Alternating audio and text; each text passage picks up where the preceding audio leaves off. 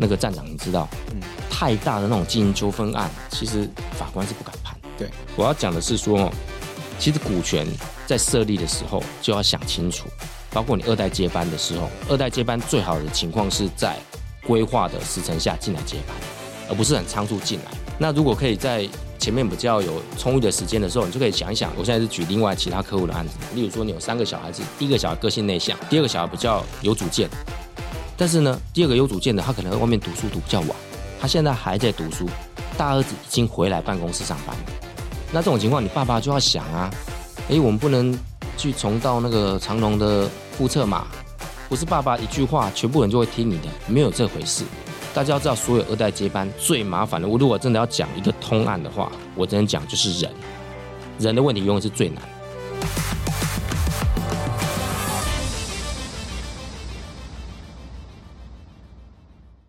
欢迎来到法客电台。本系列主题由经济部中小企业处与法律白话文运动跨界合作。那在这一集节目中，我们要来讨论一个过去比较少在节目中提及的议题，那就是企业接班。那在我们过去的这一系列节目中，我们其实访问过蛮多不同类型的新创产业。在这一系列节目中，我们多半会讨论新创企业的股权结构。或者是如何利用数位财会工具协助企业转型等等议题，那我们也希望可以协助大家来了解如何透过财务规划来协助企业以及相关的重要性。但是我们今天想要来讨论另外一个议题是：当如果我们企业发展到一个程度之后，当我们的企业跟经营跟业务都已经趋于稳定，那我们势必就会开始来面临经营阶层交班的情况。那在这个经营阶层面临交班的这个过程中，我们要怎么样来透过财务与法律事务专业规划来顺利交接，甚至是让企业可以获得更进一步的发展呢？所以这一次我们就邀请到李重庆会计师，然后很特别哦，我们这位会计师他同时也具有律师执照，诶，也同时也是一名职业律师，是双师。那我们这次要很荣幸邀请到我们的李会计师来和我们介绍企业传承接班的时候呢，我们该如何进行股权规划，以及要如何注意哪些事情。那我们先欢迎李会计师。嗨，各位听众大家好，我是李崇庆会计师兼律师，谢谢大家。那我们一开始有一位这么特别的。会计师来到现场，那我们是不是先跟李会计师聊天聊一下下，说，哎。李会计师是可不可以跟您分享一下您的个人经历？就是你是少数同时通过国内高考，就是又有会计师又有律师背景的财法双修这样子一个很少见的一个背景。那您当时在生涯规划中，为什么会选择要去取得两张这样子的执照？因为考一张大家就已经觉得够痛苦了，为什么你还决定要考两张？是一个什么样的契机？这是一个什么样的考虑？可不可以跟听众朋友分享一下您当时的一个规划？OK，这一块其实说起来比较复杂，我大概不要浪费 大家太多时间啦。不会，因为一定很多听众朋友会有兴趣了。我们的这个节目也蛮多，这个可能大学生、高中生也会听哦。所以这个生涯分享部分呢，对很多听众朋友，或者是很多父母，他们在帮小朋友做这个生涯辅导。老师，我们也有很多公民老师，所以这一类生涯规划的，就是我们的那个听众，就像我来之前有听到，就非常的广泛的，非常多元，有小朋友，有学生，那也有家长跟老师，所以他们其实对您的这样子的背景，一定也会很有兴趣。好，那我就没有什么压力，我就开始叙说啦。应该正确的说，我是有四张证照的啦。那三张是高考证照，包括那个律师、会计师，还有公务人员高考。那还另外一个就是国际内部稽核师。那早期呢，其实我是读会计系的。读会计系的时候，大家那时候毕业只想去四大嘛，像 KPMG 啊、安侯建业、勤业啊那些去上班，那是大家的梦想，觉得以后可能十多年后升到合伙人，然后就开始一辈子就开始。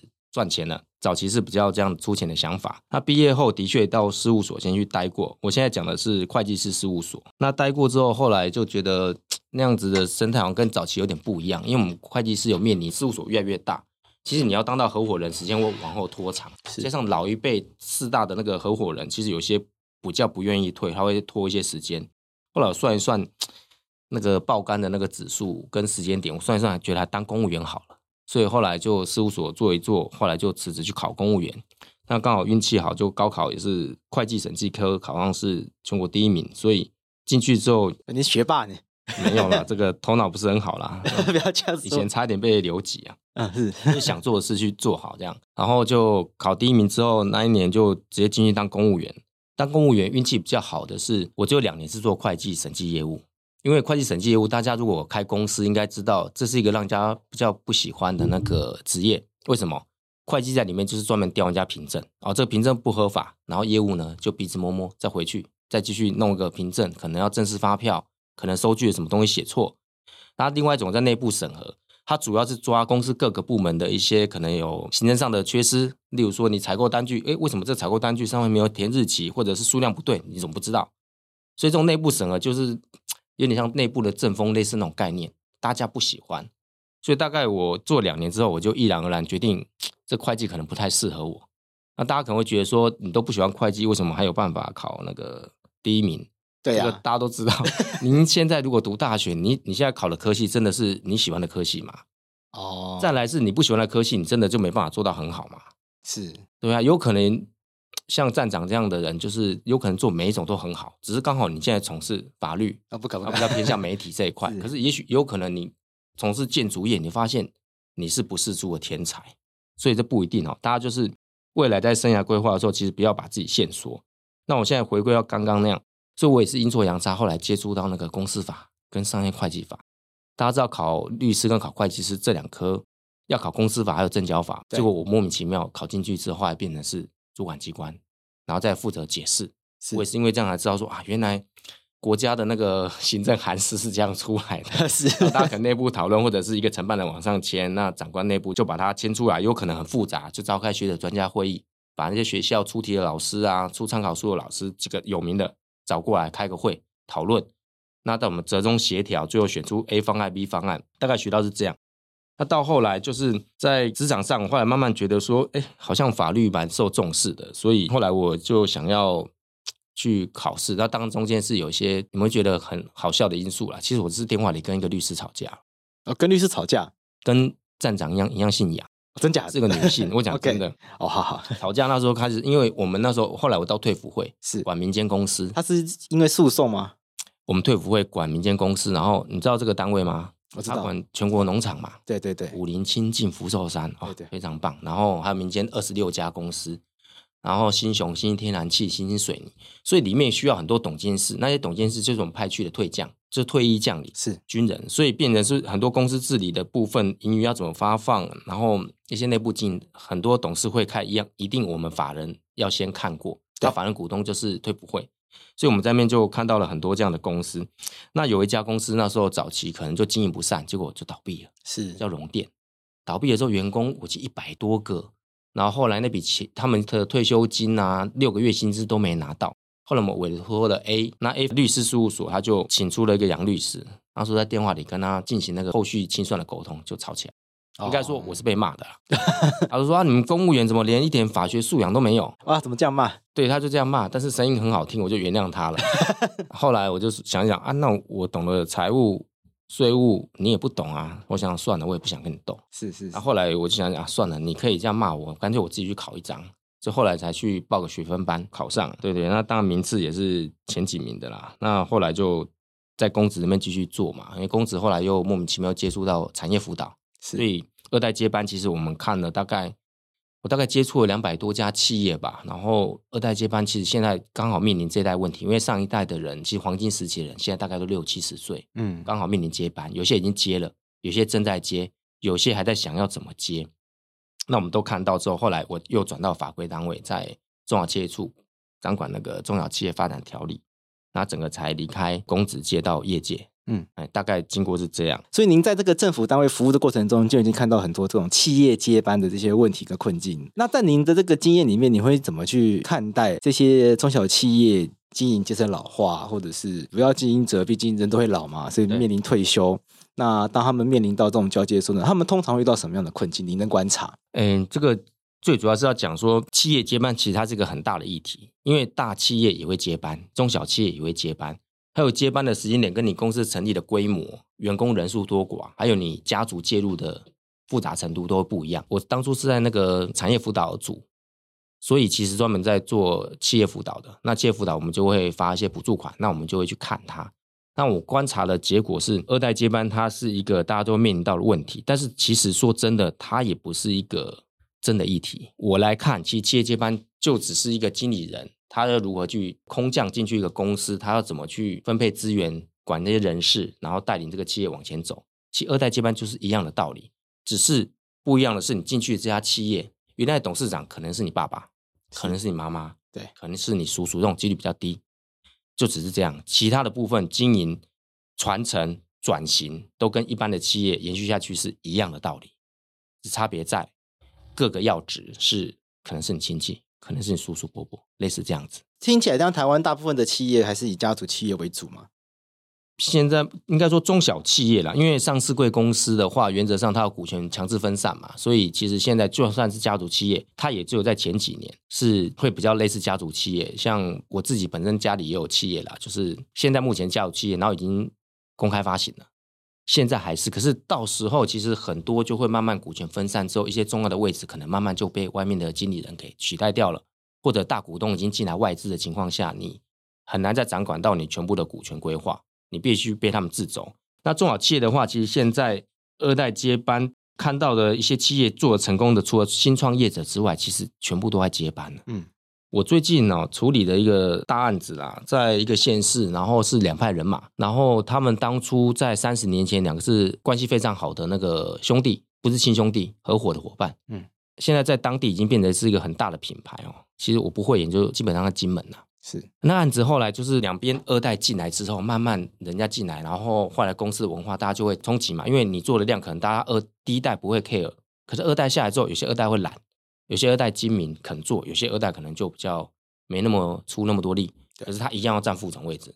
嗯，那这样久而久之之后，管账的那边可能会就会产生一些比较不见得对得起来的地方，那开始大家就会起一些争执。对，起争执完之后就要拆伙，拆伙之后呢，第一个要想的是股权。OK，结果那人很特别，那家股权是两个人进来开了四家公司，四家都是五十五十。问题来了，嗯，五十怎么拆？你们要怎么去把大家的部分清空，然后变成百分之百的 A 公司，百分之百 B 公司，百分之百的 C 公司，百分之百的 D 公司，总共四家。日前是拆成的，只是说中间的过程就变成是他们的拆法其实算很聪明啊，就是一方来切蛋糕，一方来负责切，然后另外一方来选。我怎么把这四家的企业资源整合，例如说，我把品牌放在 A 区域，然后我把通路放在 B 区域，然后我分完之后，土地厂房在哪里各由谁管，然后你们来选。但是呢，因为选的过程中合约没有定的很好，所以后来在争讼的时候找到我。但是那种案子，其实那个站长你知道，嗯，太大的那种经营纠纷案，其实法官是不敢判。对，为什么？因为判决永远不能解决问题。对，他判完就像。收购案，你都徐旭东那种问题，你经营权真的判给李恒龙，真的有办法执行吗？不可能啊！你判给他董事长，可是所有的干部都听徐旭东，还是一样啊。所以判决不能解决问题，所以法院希望大家来调解，调解这个二代介入之后经营权的问题。那最后顺利把它分开了。我要讲的是说，其实股权在设立的时候就要想清楚，包括你二代接班的时候，二代接班最好的情况是在规划的时程下进来接班。而不是很仓促进来。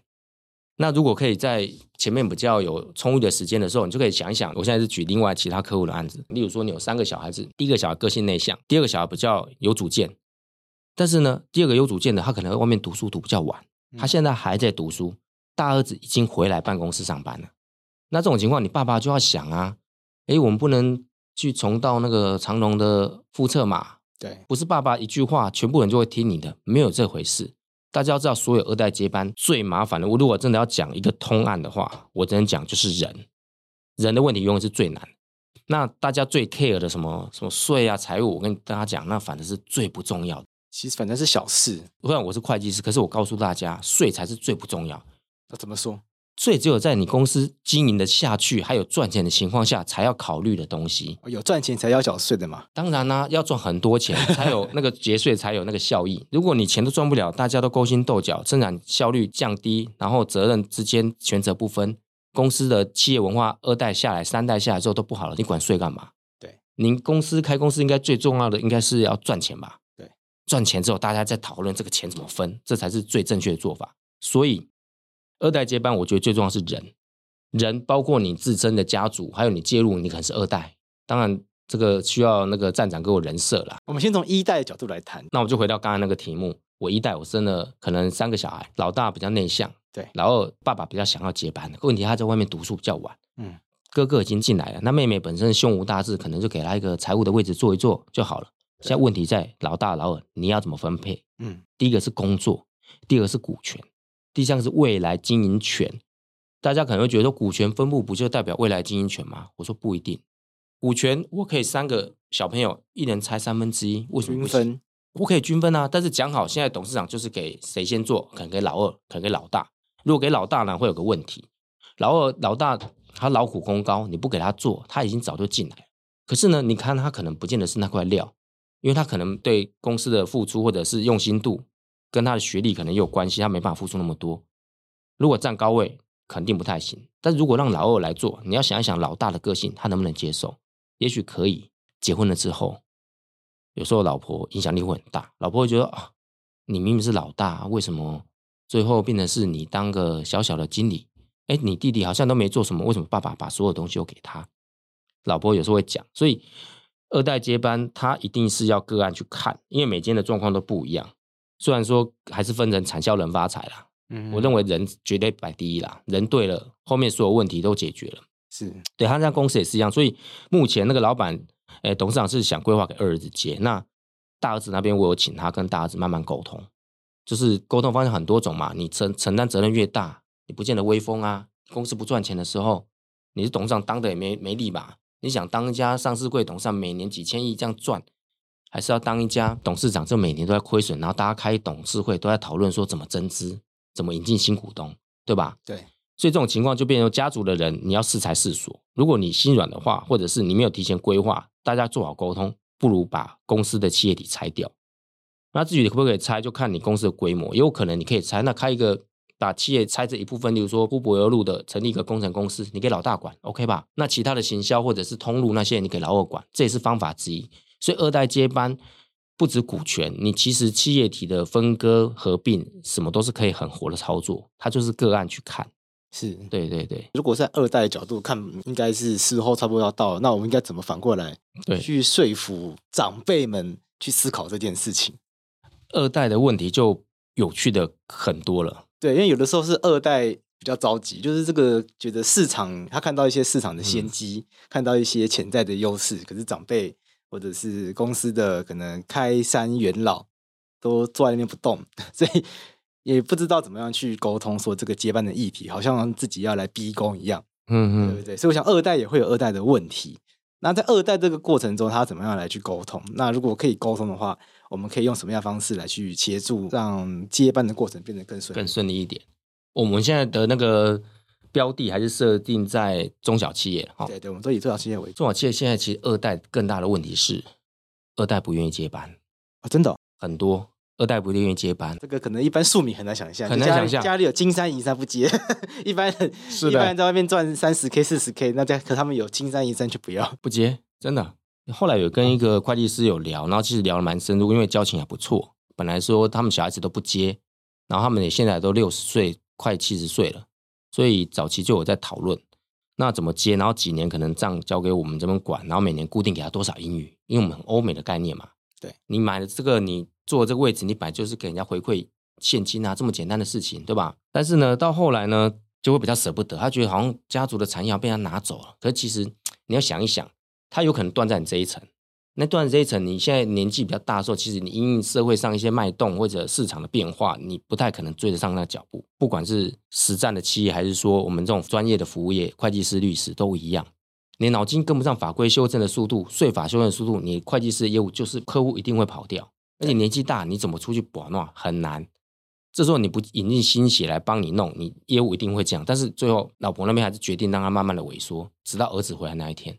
虽然说现在儿子已经表明了不接了，他要去当那个长荣的机师哦，去开飞机了。对对，第一个案例，他家里不接，因为没兴趣，就这么简单。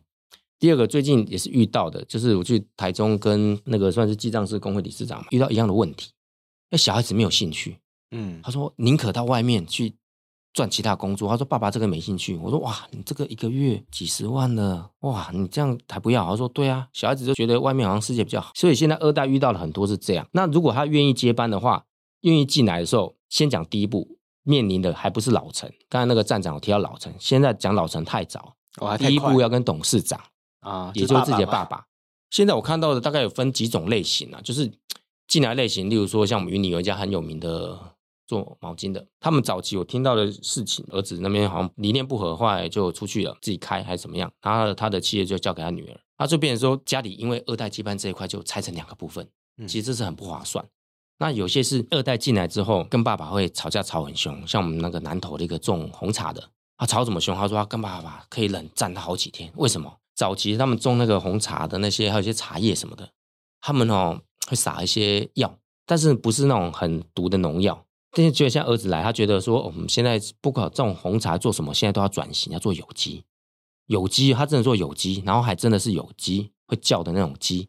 他把鸡养在那些茶树附近，然后还有鸭，还有鹅，鹅真的很吵，进去那个鹅会叫。为什么要这样做呢？他觉得未来就是转型，他也许可以转型个观光，让人家进来收门票，茶再拿去卖，然后接着茶如果无毒有机的话，其实单价可以更高。他要做品牌，因为这种情况跟爸爸那边就会完全隔阂。爸爸觉得说啊，你这样弄，然后茶叶的产量就会变成不稳定，因为茶叶是看水吃饭，然后还有周围的一些，因为缺水，所以有时候你要帮他加一些或者加一些药，所以父子吵到都不讲话。这是第二种状况哦，就是理念跟做法出现的落差。他们说：“我说我怎么磨？”对，他说：“我就跟他耗。”那爸爸那边我也聊过，其实爸爸最后还是会妥协的啦。OK，只是说面子嘛，你这个接班有时候父子太熟了，反而不怕你了。外面可能很尊敬爸爸，家里谁儿子谁理你啊？嗯，根本不会因为太亲的。那第三种呢，我看到是比较好的，就是但是我现在看的家数很少是这样，儿子回来会抱爸爸。拥抱，然后呢，好好讨论，然后接班的事情也都帮他慢慢布局好了，然后连法顾律师也都帮他找好，就找我，对，所以都见面好几次聊天，未来要怎么规划，然后股权要怎么抢回来，因为好几家公司，然后到时候经营权怎么分配给大哥妹妹，大家现在都在讨论，这是一种比较好的沟通方式，就是跟董事长这边，那董事长这边完毕之后，才大概会到内部的人，就是所谓的老臣，主动帮爸爸找，比如说专业的人士、律师、会计师来讨论，这样子也不常见嘛。不常见，因为爸爸自己经营这么久了，他公司大概遇到法律问题，大概都已经遇到，所以他大概原则上都有法顾了啊。哦、所以法顾比较不会轮到二代去找，大概二代进来说，大概人都齐啦，行销部门、公关部门，对不对？产生产部门，还有一些后勤的部门、会计部门，大概爸爸的人都找齐，他总不会有空位突然让儿子来找，除非刚好有人退休。对啊，退休你要让儿子进来接，还儿子找的人接，还是原来的员工生？哦，这都是个问题啊。对，原来员工不升。内部士气受打击，但是你不给儿子找他自己的人进来当财务主管，他又觉得说啊，这间公司就变你还是你的公司啊，对，没有人听我的啊，所以就是刚刚讲的，想要接下来聊，因为我们都还在聊人的问题呢。嗯、那像这个二代接班的话，那老陈的问题该怎么办？因为常常也看很多这个二代接班的这个过程中，公司内部的老陈也是一个，我觉得讲老陈是问题也不公平，因为因为公司也是老陈打下来的，那一定也很需要他们的经验，但是变成是二代要怎么跟他们磨合？对，其实我认为这个问题要磨得好或不好，嗯、最大的一个关键点还是不是二代，是一代。就回到一代身上，一代你怎么把你的儿子带到这个团队，让大家熟悉他，就可以分成是你当初是有意的先接班规划，还是没有，或者是仓促的规划。我的意思是说，如果不管儿子女儿了，大概在五岁六岁的时候，他如果常常到你公司，你觉得老陈会跟你小孩子不熟吗？应该很熟吧？看着小孩长大的。对，你以后还需要花时间介绍吗？假设他十几岁读书的时候，暑假都回来帮忙，总是熟吧？嗯、这种情况以后隔阂的几率就比较低，因为他至少对这些叔叔伯伯他认识，他总是也是会姿态软一点。对，第二种，海外留学还突然说想回来接了，那原来有些员工可能会觊觎说，哎，可能我本来预计我会当总经理，我都这么久也卖力了，然后感觉老板这边也没什么人出，哎，怎么突然冒出儿子要回来？这种情况难道不会期望会落空吗？人会期待的、啊，有些公司不是很特别的哦。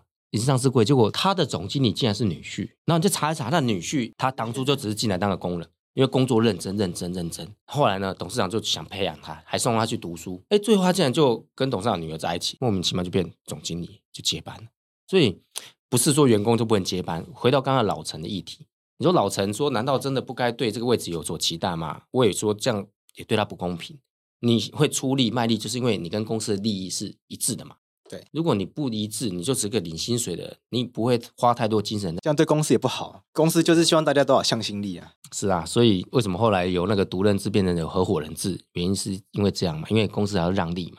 所以老陈他会觉得有什么位置有什么位置，其实是 OK 的。我们现在看到有一些比较麻烦的地方，就是大概二代已经介入进来的公司，它会产生什么问题？这问题跟我之前在那个退服会那边遇到问题很像。这一代跟二代有关系。退不会管了很多家公司，假设啦，某家公司背后有个法人股东是大股东，所以现在董事长、总经理都是那个法人股东在指派的。那底下的财务长或者是公务部经理，类似这种，也都是那边指派的话，你说你是大股东，你会不会指派了？会吧？会。因立场啊，不然我不当经理人，我怎么知道底下搞什么鬼？可是如果你在里面员工，会发生什么事，你知道吗？请问他派来的家族的成员，假设会计以会计为例好了，他真的会很优吗？他也许只是读个会计专科，对，有可能甚至连专科都没有读，他不会是会计师。可是他底下的员工刚好可能有的是个会计师哦，可能从进来刚开始做的，后来做到副理。我再问大家一件事情：过了十年之后，你觉得这个副理会变成什么？经理是法人股东派的，派他自己的家族的人，可能侄儿啊或什么学过会计的，但是没有很强。那底下这个副理，因为一路这样。过关斩将，一路服务公司，然后本身又是会计师，那你说十年之后会变怎么样？其实所有事情基本上都副理在管。嗯，太早了，太早。再往后退一步，想一想，他一定会在吗？哦，他可能跑掉。当一个人有能力，然后又有威望，底下的事情都要处理，最后呢，因为一些事情，如果底下的人有问题找他，他处理了；如果他请假的时候找经理、会计经理处理不了，你说底下那些基层员工会找谁？那找副理找久了，副理会不会觉得我工作量那么重，都看我？经理什么都不会，最后呢？经理出缺了，下一个还是另外一个家族人，他会做做什么事？他就离职。所以我意思是说，家族企业里面好的人才，外部的人才不见得都会留着，因为你的重要位置如果都占光的话，它会产生一个很严重的问题，不只是老陈的问题，老陈的问题只是第一代，二代是新血进来，优秀人才要不要留在这里？最后留在这里当副理的人，就会是毕业的专科毕业的那些记账业者，就只是这样，你找不到厉害的会计师。我看到当初问题就是这样，你外人怎么拼怎么努力都当不了经理这么小咖的时候，经理也不算是很大的高阶的主管，当不到的时候，嗯、要么就留着，然后开始摆烂了，是我好累，我就这样一辈子就这样，要么就走，那走的话造成人力流动，那人力流动经理可能也没比较没办法解决太复杂的问题，二代接班的问题，这个也是要注意的，就是位置的分配、权力的分配。我们在这些报章杂志上也常常听到有一些企业他们会选择找刚刚会。呃，会计师也有提到的专业经理人，用专业经营的方式来做接班。那像这样子的方式，它会带来什么样的好处？那可能会有带来什么样的问题？因为像刚刚会计师讲的，家族这些成员把这个重要的位置都占光了，那当然底层的员工总是会不是很开心嘛。那有些企业就选择是不是把最重要位置，比如说经理人，就交给一个外部专业的人来管理，然后家族完全不介入，这是不是也是一个可能的选项？嗯，这种是比较类似欧美的做法啦。对，欧美做法原则上就持有股权嘛，他经营他也不想介入，因为经营很累嘛。我领的是有薪资嘛，那我不如领股东红利。它是一种现在这种情况是完全退出，是比较极端的一种做法。其实中间还有一种比较折中的做法，是员工认股啊。嗯，员工只要。工作认真，然后年底或者公司不定期的发放一些股票，其实他们变股东的时候，他可以共同领取到这公司一年来赚的盈余，其实也会增加他留下的向心力。不一定是这个位置，位置只是说你考虑去留、未来升迁的其中一个想法嘛。公随着公司如果长大的话，如果病人不是走这家，他要再开第二家。或者再扩一个厂，不是有新位置出来了吗？所以重点是这些新进来的新血，不见得永远都占不到位置。我刚才讲的情况是公司盈获利一直在持平的状况下，OK，他当然位置就这么少。但是如果大家都很认真，这些家族有真的都这么多小孩可以发过来，也不一定生这么多。对啊，不一定啊，因为现在大家都优生学，不会生那么多了。所以如果公司持续赚钱，不管是在海外开分公司，或在国内。中南部或其他地方在开公司或者扩厂，只要有认真做，一定有机会。那接着再搭配员工认股或者发放股利，让他变成股东，那他其实就愿意留啊。当他累积到一定股数的时候，谁敢保证这个员工下次不会选到董监事？这站长，你知道董监事选到的股权大概要多少趴吗？不一定，你要看公司股东的结构啊。我讲一家台中的上市贵公司好了，嗯，他们这家公司很特别，大概成立好几十年，现在每年的净利率哦到十七趴。如果大家有从事那个财务业，你就知道这个净利率是非常吓人，非常吓人。他们这这个因为已经成立很久，所以他其实原则上到第三代。但是他是不是家族企业？他说是又是，不是又不是。第一代 A 董事长后来就退退休，年纪到了嘛，很老了。现在搞不好我不知道挂了没有。然后慢慢的二代进来，然后接着里面的股权就改组了。后来我们大股东有介入。占了四十趴，其他的名股加起来只有六十趴，十七席还是十五席？所以二代后来下来，原来董事长可能是现在某某的，因为财务部的经理。然后第二任公司第二任董事长完全不同派的哦，他第二任完完全被改选掉，第二任是 B 派，第一任是 A 派，B 派的的子女可能也在这边当公关部经理，现在已经到第三代，现在第三代变成说，现在很多的经理 都是以前董事长的亲戚，嗯，但是这些董事长都是不同挂的，A 挂、B 挂、C 挂，彼此间有合纵连横，都有，又有翻脸的都有，但最大股东永远是官方的，OK，所以他们只要五趴的股权就可以选到一个上市柜的董监事，只要跟大股东讲好，所以。董监事的席次其实不一定说大家想的一定要二三十趴，没有。第一个要看你的董监席次，第二个看你股权分散的程度，是这两个达到，其实你很少部分就可以达到。所以回归到我刚刚讲的那个问题，你给股东一个认股权的时候，或者你送他股票的时候，他变股东，其实他多领了股东红利，不只是他原来的薪水，他的向心力会提高。再来呢，他在这种公司，他只要累积或者慢慢买到五趴四趴多，其实他就可以一跃从员工变成董事。差很多。再来呢，当了董事之后，现在是我自己想的啦。当了董事之后，你可以做什么？很简单啊，当了董事只是第一步，第二步就是要在董事会上开会，就是要一个经理人的位置。是当个董事要个经理人位置不为过吧？那这样呢，如果真的要到，不要到你天天吵就好了。董事会每次都来吵，要到了董事会开会的时候你是董事，平常的时候你是经理人，哇，又多了经理人的薪水。嗯，其实哦，我的意思是说很多。上班族也不要觉得说很绝望，好像二代接班跟我没关，我们家都没有。你要去想，你怎么样可以慢慢去进入，而不是说怨天尤人或怎么样。那二代你也不要把这个抗拒或不接，当然不接更好啊。对？老板都找我们两个去接就好了，但是要放弃他们现在的心态。站长刚好提到说，如果股权都掌握在手里，我们像欧美的做法，对，然后让专业经理人去，当然是 OK。但是现在实务上，其实就算董事长再多的那个股权。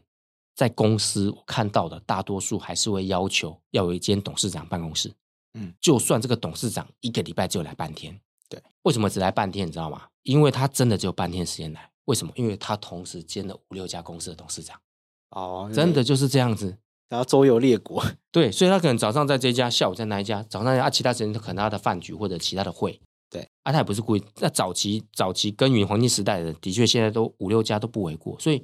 每一间董事长是你觉得好浪费，只有总经理天天坐在那办公。可是董事长是来，你要不要准备？要啊，还是要？还是空出个地给他？但是他只有半天。那那这种情况，大概他的股权是交出去，对，股权没有交，但是总经理那些团队在弄。这时候董事会的工作就变得很重要，董事会成员就变成要慎选。当然，大多数还是自己成员呐。那自己成员有时候你发言也是要专业一点嘛，或者成员之间有他的亲信呐，所以。董事会也会个别有个别的心思，会有个别比较喜欢的部署，也有未来有位置有出去，他们会拉。当他们同时有出一个经理缺的时候，这些董事还是一样慢慢会介入。为什么？他本身没有介入，但是他透过选择他的代理人来当这个经理人的位置，他一样可以去操纵啊，一样可以去影响，不能说操纵了。所以其实说全面退出是是个理想啊，要达到欧美的那种想法，其实我我我觉得我现在看我们的国情是很难。如果都可以达到那种想法的时候，其实我出去不会那么多人说啊，李律师为什么我的儿子都不回来接啊？啊，为什么我女儿都这样，她都天天跟我顶嘴，不听我的意见呢、就不会出现这样了。所以在台湾要改变这个大家父传子、子传孙这种心态还是比较困难哦。时间呐、啊，时间呐、啊，嗯，因为你可能就真的没有兴趣，我就不想做这个什么轮胎生意。可是哎，你家轮胎是上市贵的呢，叉叉轮胎哎，对，可能全球前。很有名的，对啊，隐形冠军啊！我说啊，我就不没有兴趣，我喜欢画画嘛。啊，我爸爸都送我去那么奥地利那边学那个画画，我现在都已经开几次画展，为什么要回去？我赚少一点，我的股票就够我分红，够我吃，每年一千多万，我为什么不够？为什么要去做那个？以后大家越重视自己权利的时候，就会发生愿意接班越来越少。那这种情况越来越少的时候，其实他不得已就要找外面的人，他首先一定会从员工里面找。那最后我们假设一个情境好的，就是假设有一个客户，他就真的来跟那个会计师您询问说，他就真的要来进行这个二代接班了啊。那他如果来请教，就是一些股权方面的规划的话，你会给他什么样的建议，或者是从哪些方面来去做思考？OK，我会先反问他，第一个他是一代还是二代？OK，他是要规划的人还是准备要改革的二代？那第二个，他的公司规模大小还有股权分散结构，我必须要弄清楚，是。因为。你所有的改革，包括你进来二代接班，第一个董事会要支持，嗯，哦，董事会没有支持，你说一样，因为你进来一定会当董事嘛，对，这些未来才是你的同事，你的同事不是这些经理人，不是哦，除非你跳下来当总经理，但是有些地方是你有这个位置，你做个这个 power，你可以掌控它，他们会看你的绩效，再决定对你的态度。对，所以这群部署先不用管，但董事会这些成员，第一个一定要熟悉，第二个不要交恶。所以我先确定说你股权分散结构，那当然股权分散结构会跟你的公司规模会有关系，获利情形，这就要了解之后，我才可以去判断。那我这边不是讲空话，而是二代接班真的很吃个案，就是说你现在可能是接班中，你才跟我问。那我会问你说，那你现在到底遇到什么困难？就会很明显的嘛。嗯，啊，如果是接班前，那我就告诉你说，哎，股权你首先一代的话，我会先问说你有几个想要接班的二代。嗯，他如果回答两个，那我就问你股权怎么分配，你有什么想法？因为要帮他量身打造嘛。因为这种不会帮客户去决定，我们只会听他的想法之后，再帮他怎么样去周延。如果他两个都要接，那我就跟他建议，两个的情况下，股权一定要分大小。你不要觉得不公平，因为你这时候的心软会造成日后的纷争。你会说股权一个给七十，一个给三十，我觉得差不多，尽量六十四十大概极限，再靠近一点我就不建议，嗯，因为治不住。那七十那个我建议就是当董事长、总经理了。那另外三十就是当一般的员工，可能占个经理人的位置。你会说不公平吗？很简单，那我没有不公平，为什么？你股权给他多，请问你整个现在的身家只有股票吗？放大一点去想，有什么其他房地产啊？其他俱乐部的所有权啊，你把它分多一点，分的 balance，用其他的东西去弥补，对，去给比较不善经营的人，给他一些土地可以守成，你这才是帮他，而不是说把企业交给一个不善守的人，然后坚持两个兄弟一定要平等，这才是不好。是，所以你透过其他的方式当 balance 之后，第一个股权七十三十已经确定了，那大小都确定，接着要管内部的情况。那内部情况呢，我就问他说：“那你儿子几岁了？”我说二十岁，我说那你现在还很好，还有很多时间可以管，慢慢让他规划个几年，大概定期要做什么事。例如说，每次的董事会总可以让他进来吧？董事应该不会嗨吧？就说是董事长特助，给个名义就可以进来啦，至少练习，是先进来跟大家混熟，先露面再说。对，先懂知识之后再发言，一锤定音，不要说急着讲话，因为急着出手的那种拳击手，他的拳头力量不会大的。对，你连谁是敌是友，一个董事会绝对不会是只有董事长说了算。我早期就是比较幼稚，我觉得啊，董事会不是董事长说了算，错。董事长原则上不会投票，不投票的。应该说，现在基本上董事会的会议跟大家想不一样，都不会去投票。是投票是等到剑拔弩张、即将翻脸那时候才会举手投票，其他大概都讲啊，没有意见，共识举手就过了，因为和谐。所以董事会里面你其实很难分得出，就是除非你爸爸的经验告诉，不然你真的不知道谁是敌是友。为什么？因为这些可能有几代的仇怨，这个可能之前哪个案子啊，这个可能是我们下包厂商。然后投资我们公司，现在变股董事，你都搞不清楚，少讲话。所以可以让儿子先练习一次、两次、三次，是在一些东西让他跟着你在跑当特助。其实慢慢熟悉之后再去接班会比较好。那你这个形式上、知识上的补充，还有一些公司运作上，他也了解，那股权也分配完了，接着才是跟这些人去补纳。补纳大概也不用太久。你博纳的同时，其实要注意到哪些东西？公司现在面临，这时候可以介入主题。公司现在面临到底是什么问题？这是我观察到。那在第二个情况就是二代，对，如果二代我一样会问他说：“那你现在几岁？”好，我看一看，大概看得出来啊，三十岁。好，那你进来公司学习多久了？哦，没有，刚回来，那就比较麻烦一点。但是呢，一样关节点都还是在一代，一代怎么带，怎么融入，一代很重要。那如果说你已经有男女朋友，那你就进去做啊，做可能要规范，大概做几个月，调到哪个部门。那其他的话就告诫儿子，你不要讲太多。那大概几个部门都有了之后，再用其他名义把它变成跟董事长旁边做嘛，或者跟总经理来带他。嗯，但是带的情况下，如果总经理已经现有是其他人，不是自己家人的时候，这时候沟通要很重要。那我就不太建议说直接当总经理，可能从经理开始做起，因为总经理年纪一定比经理人大嘛。对啊，你挂个副总也是可以啊，副总监。董事长特助为什么不行？不一定一定要把原来总经理拔掉，因为士气很重要。一个人哦，要不要卖你帮你做事，其实效果差很多，真的差很多。所有的事情其实回归到前面站长前面提到的产销人发财，人永远是第一，财一定是最后，因为财是个结果，大家都弄错了，觉得财是个因，不是，是人才是最重要。人都对的话，行销人对了，你还担心行销？他就帮你想怎么去。拓展业务了，制造部门人对了，他就跟你讲说，为什么产品率哎怎么那么低？为什么没有到九十九趴？嗯嗯嗯，很多事情就解决了，就是人。对对对，好，我们今天很感谢李会计师带给我们很丰富的分享。那我想在今天这个分享过程中，我们大家都可以体会到这个企业接班这个困难点了。在法律上面，企业我们会说是一个法人，那法人是一个法律上面的人，所以换句话说，企业本身是一个虚拟的组织。换句话说，企业要能够真的运作起来，真的能够创造收入、创造现金，还是要靠活生生的人。所以李会计师也不断提醒我们。企业里面其实最重要，但是也是最困难的议题，也就是人的议题。那我相信今天透过李会计师的分享，也可以让我们知道说，二代接班、企业交班的议题，其实不管是二代如何融入到自己的团队里面，也不管是一代如何去调整自己的心态等等的，也包括既有的员工、既有的老臣如何来去适应二代的加入等等的，这些都是人的问题。那我们把人的问题解决了，我们才有办法把。接下来公司其他的需要调整的，譬如说股权面啊、财务面啊等等的这些来做进一步的规划。那我们非常感谢今天李会计师，同时也是李律师、李崇基律师带给我们的这些分享。那当然，在节目最后呢，我们还是要给大家一些资讯：中小企业朋友如果遇到财会问题的话，那也可以透过我们马上办服务中心及财会资讯服务网。那网址我就不念了，当然因为它太长，我们就直接放在我们的节目资讯栏里面。大家可以上我们这个资讯服务网提出你的问题。那大家有进一步的财会规划或税务问题，欢迎透过资讯服务网来申请财会诊断，找到适合你的荣誉会计师和财务顾问。